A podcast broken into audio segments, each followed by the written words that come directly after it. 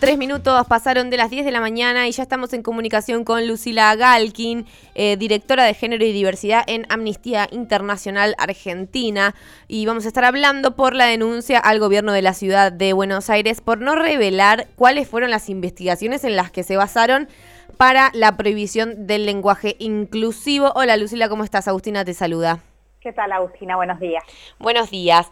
Bueno, sabemos que en su momento la ministra de Educación, Soledad Cuña, había informado que la restricción del lenguaje inclusivo se debía eh, supuestamente al bajo rendimiento de los estudiantes en pruebas educativas. El reclamo que están haciendo como amnistía es que les den pruebas de estos bajos rendimientos y los motivos de los mismos. No, lo que estamos solicitando es que, que nos entreguen o que nos informen en qué investigaciones se basó la toma de decisión que dice que habría una correlación, una supuesta correlación entre el bajo rendimiento de los exámenes y el uso del lenguaje inclusivo. Eh, entendemos que, por ahora esto no se ha argumentado no solo en la resolución, sino tampoco en ninguna de las declaraciones públicas que se han hecho, y es por eso que hicimos un pedido de acceso a la información pública eh, hace ya dos meses, que primero se pidió una prórroga y vencido el plazo eh, no recibimos ningún tipo de información. Eh, ante el silencio de la administración pública entendemos que hay una denegatoria injustificada a acceder a, información que debiera ser pública, entonces hemos hecho un reclamo ante el órgano garante para que se respete justamente el derecho al acceso a la información pública. ¿Y tienen algún tipo de razón o motivo que crean, por un lado, por qué es que hay existe un bajo rendimiento en, en las escuelas eh, y que eso tenga que ver con el lenguaje inclusivo o no? Digamos, ¿tienen algún tipo de, de indicio de que por qué eh, no tiene que ver con el lenguaje inclusivo y con qué podría tener que ver? Sí, por supuesto. la educación está atravesada por un montón de otras conflictividades. Eh, venimos de años de pandemia por un sistema híbrido, estamos atravesados por la brecha digital. Digo, hay un, sinfín de razones, pero eh, nada, sería irresponsable de mi parte hoy elaborar una justificación. Justamente lo que estoy pidiendo es a la cartera responsable que informe justamente las, causas y cómo justifica que hay un vínculo entre el bajo rendimiento y eh, el uso del lenguaje inclusivo. Podría decirte un sinfín de cosas, qué capacitación docente recibieron eh, los docentes de la Ciudad Autónoma de Buenos Aires durante el último tiempo para el uso de tecnologías de la información y la comunicación, para adaptar las modalidades educativas al modelo híbrido que se usó hasta el último tiempo, hasta que eh, se, recuperó la presencialidad total y, así podríamos eh, ahondar en, distintos aspectos. ¿Y cuál crees que es la razón real por la que se prohíbe el lenguaje inclusivo? La verdad es que lo que estamos tratando es que justamente quien toma la decisión demuestre si hay algún tipo de razonabilidad en esta, en esta toma de decisión. El lenguaje no es neutro, sabemos que en el uso del lenguaje se disputan sentidos y de alguna manera se vuelven visibles los derechos conquistados. Eh, y, la verdad es que prohibir el, el, uso del lenguaje inclusivo en las aulas de alguna manera trae aparejada la invisibilización de las identidades de género de niños, niñas, adolescentes, travestis, trans, no binarios, eh, de género fluido que se reconocen y se encuentran nombrados justamente en el uso del lenguaje inclusivo. Totalmente. Y además de, prohibir, entre comillas, si es que se puede, el lenguaje inclusivo, también dijeron que iban a tomar medidas de disciplina frente a los docentes que lo usen en las aulas. ¿Cuáles crees que pueden ser esas medidas? Si efectivamente se toman, digamos, que, mm, ¿cómo podría Amnistía intervenir en ese sentido en cuanto al derecho a usar el lenguaje? Digamos, ¿cuáles serían más o menos las intervenciones que se pueden hacer o por qué eh, no se puede permitir que existan medidas disciplinarias frente a esto?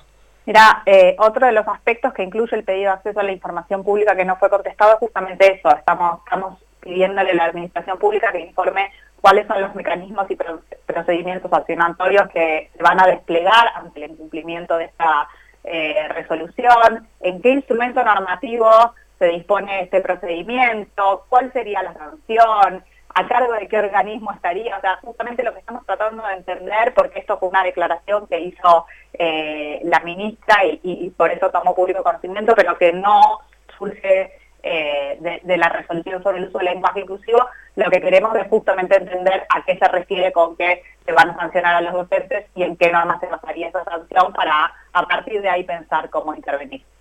Claro, y en una cuestión, digamos, de legal y de acceso al derecho, eh, ¿cómo, ¿cómo se puede utilizar el lenguaje, digamos? ¿Es ilegal tomar una medida de disciplina frente a eso o es algo que, que puede llegar a suceder? Bueno, primero necesitamos partir de la razonabilidad de la medida y de la justificación de la misma para poder después hablar de su legalidad o ilegalidad. Por eso estamos primero haciendo el pedido de acceso a la información pública para tomar decisiones a partir de eso. Y en, en, ese caso, digamos, porque siguen apareciendo, por ejemplo, uno de los últimos ministerios en sumarse a la utilización del lenguaje inclusivo en documentos oficiales fue el Ministerio de Obras Públicas de la Nación, como muchos otros que en este corto, este último año lo estuvieron haciendo. ¿Eso cómo puede ayudar al caso o qué paralelismo se puede construir a partir de eso?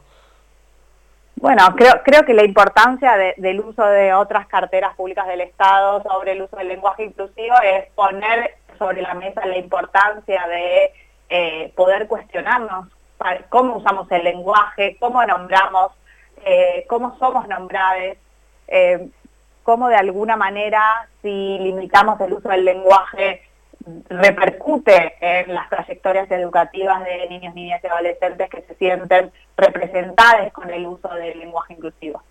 Sí, sí, sí, sí, totalmente.